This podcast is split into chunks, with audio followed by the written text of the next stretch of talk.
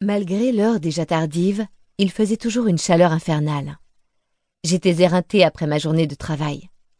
La perspective de devoir rester assise dans ce bar bondé pour observer mon cousin se déshabiller ne m'enchantait pas du tout. Mais c'était la Ladies' Night aux Hooligans et nous avions prévu la sortie depuis des jours.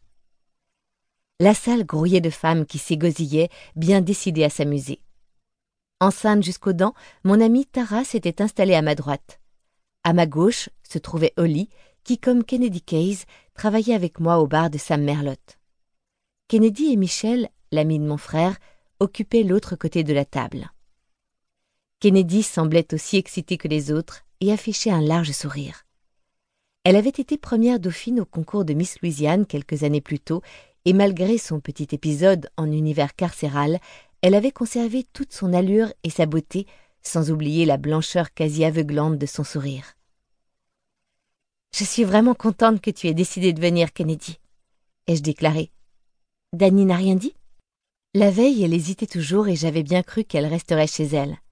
Hé, eh, mais moi j'ai super envie de voir des beaux mecs à poil, pas toi? m'a-t-elle retourné. J'ai considéré mes amis autour de moi. J'ai peut-être raté quelque chose, mais j'ai bien l'impression qu'on a toutes déjà la chance de voir des mecs à poil et assez régulièrement. Je n'avais pas eu l'intention de faire de l'humour, mais elles ont hurlé de rire. La soirée qui s'annonçait leur montait à la tête. Je n'avais fait qu'énoncer la vérité. Pour ma part, j'étais avec Eric Northman depuis un certain temps déjà. La relation entre Kennedy et Danny Prideau devenait manifestement passionnelle. Michel et Jason vivaient pour ainsi dire ensemble. Tara, elle, était mariée et enceinte, complètement affolant.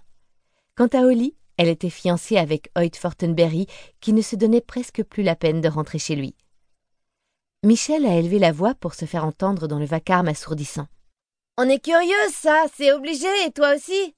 Même si tu vois Claude chez toi tout le temps, habillé c'est vrai, mais quand même.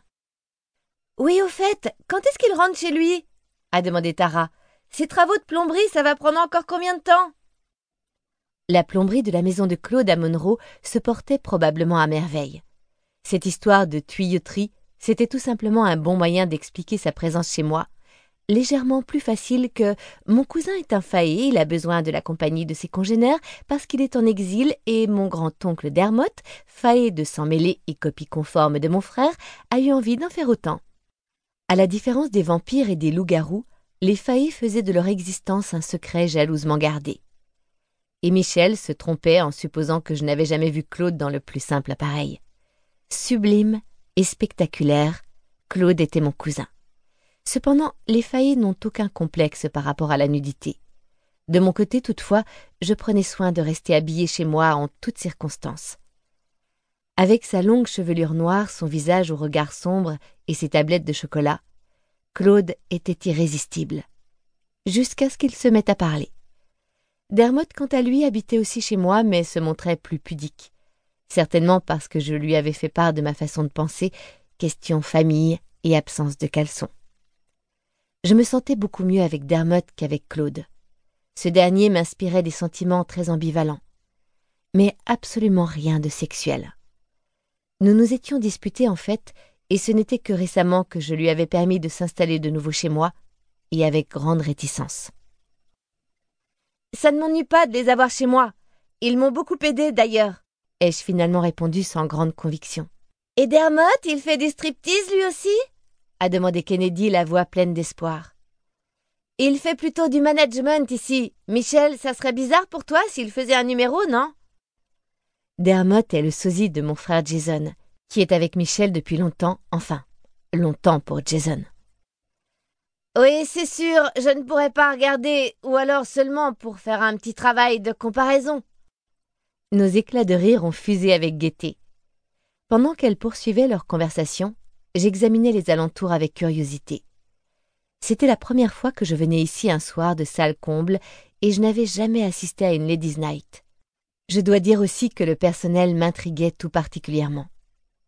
Nous avions réglé nos entrées à une jeune femme très plantureuse dont les mains étaient palmées. Elle m'avait adressé un grand sourire en remarquant mon expression interloquée mais mes amis ne lui avaient pas même accordé un second regard. Après avoir passé la porte intérieure, C'était un elfe du nom de Belnos qui nous avait guidés jusqu'à notre table. La dernière fois que je l'avais vu, il brandissait la tête de l'un de mes ennemis. Si, si, sa tête. Aucune de mes amies n'avait rien remarqué non plus au sujet de Belnos. Mais pour moi, il n'avait pas l'apparence d'un être humain ordinaire. Son crâne était recouvert d'une fourrure lisse de couleur auburn, ses yeux obliques étaient noirs et très écartés, ses taches de rousseur étaient trop grandes et les pointes fines et aiguisées de ses longues dents luisaient dans la pénombre. Lorsque je l'avais rencontré la première fois, il était encore incapable de se faire passer pour un humain. C'était désormais chose faite. Amusez-vous bien, gente dame, a-t-il fait de sa voix de basse. Nous avons réservé ces sièges tout spécialement pour vous. Avant de se retourner pour rejoindre l'entrée, il m'a adressé son sourire si particulier. On nous avait placés juste à côté de la scène. Une carte manuscrite posée sur la nappe indiquait Dame de bon temps. J'espère que je pourrai remercier Claude très personnellement, a énoncé Kennedy, la voix gorgée de volupté, provoquant un gloussement chez Michel. Ah, apparemment, Kennedy et Danny n'étaient pas en harmonie ces temps-ci. Finalement, le fait d'être proche de Claude avait l'avantage de me faire connaître mes amis un peu mieux. Tara a pris la parole, visiblement mal à l'aise. Suki, le rouquin qui nous a accompagnés à la table t'a trouvé très mignonne. Elle pensait à mon homme et vampire de mari, Eric Norseman, estimant qu'il ne serait pas particulièrement ravi qu'un inconnu me reluque. Mais non, je suis la cousine de Claude, alors il était poli, c'est tout. N'importe quoi.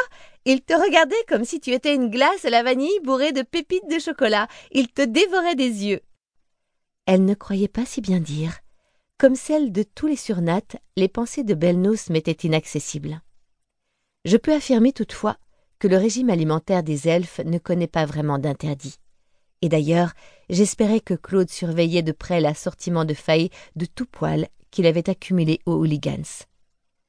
Entre-temps, Tara s'était plainte de ses cheveux qui avaient perdu toute leur vigueur depuis le début de sa grossesse. Fais-toi faire un soin chez Death by Fashion à Shreveport. Demande Emmanuel, c'est le meilleur, lui a conseillé Kennedy. Il m'a fait une coupe une fois, ai-je ajouté à leur grand étonnement. Vous vous souvenez quand je me suis fait brûler les cheveux? Ah oui, quand le bar a été incendié, a approuvé Kennedy. C'était Emmanuel Waouh Dis donc, Suki, je ne savais pas que tu le connaissais. Juste un peu, je me demandais si j'irais le voir pour un balayage, mais il est parti. Le salon n'a pas fermé par contre. Tous les gens doués quittent l'État, a fait remarquer Oli. Pendant qu'elle débattait de cette question d'importance, je tentais de trouver une meilleure position sur l'inconfortable chaise pliante de métal. Coincée entre Oli et Tara, je me suis délicatement penchée vers l'avant pour faire glisser mon sac entre mes pieds. Petit à petit, en observant l'assemblée animée tout autour de moi, mon sentiment de malaise s'estompait. J'avais bien le droit de m'amuser au moins un peu, non? Je savais depuis ma dernière visite que le club était rempli de failles réfugiés. Ce n'était donc pas une surprise. J'étais en compagnie de mes amies et elles étaient prêtes à passer une bonne soirée. Claude et Dermot faisaient partie de ma famille, ils ne laisseraient personne me faire de mal. N'est-ce pas? J'ai réussi à sourire à Belnos lorsqu'il est venu allumer la bougie de notre table. Je riais à une blague salace de Michel lorsqu'une serveuse s'est dirigée vers nous pour prendre nos commandes. Mon sourire s'est immédiatement effacé. Je me souvenais d'elle. Je m'appelle Gift et c'est moi qui m'occupe de vous ce soir. A-t-elle annoncé toute guillerette. Elle avait de beaux cheveux blonds et brillants et elle était très jolie. Mais puisque j'ai dû s'enfailler, car ma grand-mère a fauté très magistralement, les apparences séduisantes de la blonde ne me trompaient pas. Sa peau n'avait pas le teint de miel allé que tout le monde voyait. Elle était d'un vert excessivement pâle. Dans ses yeux, point de pupille. Ou alors, les pupilles et les iris avaient la même couleur. Elle a profité d'un instant de distraction des autres pour cligner des yeux à mon intention. Elle en avait deux. Des paupières, à chaque œil. J'ai eu le temps de le remarquer parce qu'elle s'est penchée tout près de moi pour murmurer à mon oreille Bienvenue, notre sœur. Puis elle s'est redressée en accrochant un large sourire à ses lèvres. Alors, qu'est-ce que je vous sers? Elle maîtrisait parfaitement l'accent de la Louisiane. Eh bien, Gift, il faut savoir que nous sommes toutes du métier, alors on sera gentil avec vous, a précisé Oli. Gift a plissé les yeux coquettement. C'est vraiment adorable, mais je savais que vous étiez gentil de toute façon.